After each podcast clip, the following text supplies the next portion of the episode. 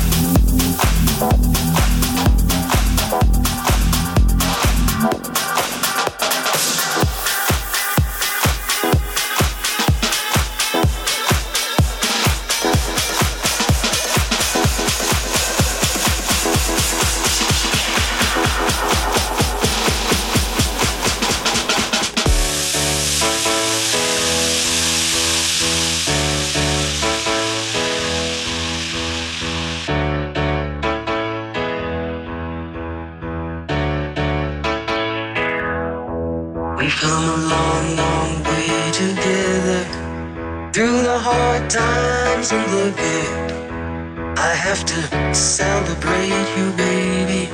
I have to praise you like I should.